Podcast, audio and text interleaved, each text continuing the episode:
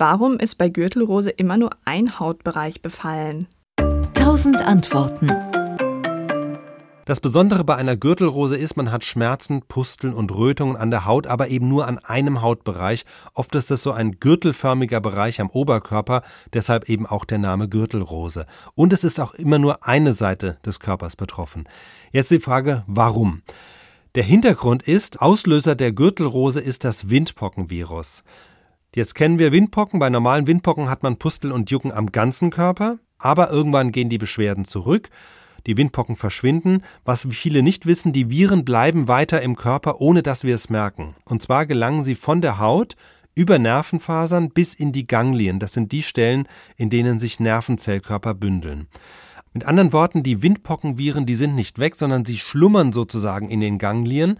Und bei einer Gürtelrose machen sie sich dann wieder bemerkbar, aber eben nicht am ganzen Körper. Und das hat jetzt folgenden Hintergrund.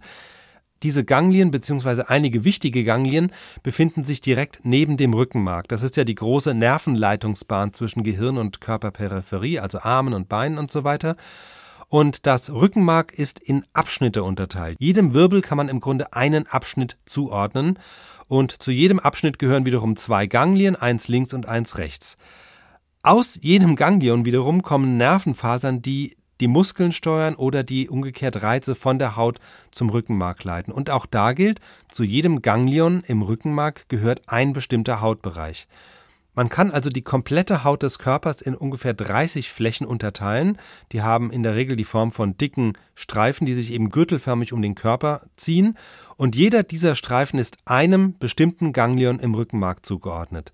Wenn jetzt in diesen Ganglien die Windpockenviren schlummern, wie gesagt, normalerweise spüren wir davon nichts, aber manchmal werden die dann eben doch wieder aktiv. Und das passiert zum Beispiel, wenn das Immunsystem geschwächt ist, bei Stress, wenn der Körper mit anderen Krankheiten beschäftigt ist oder auch mit einer AIDS-Erkrankung.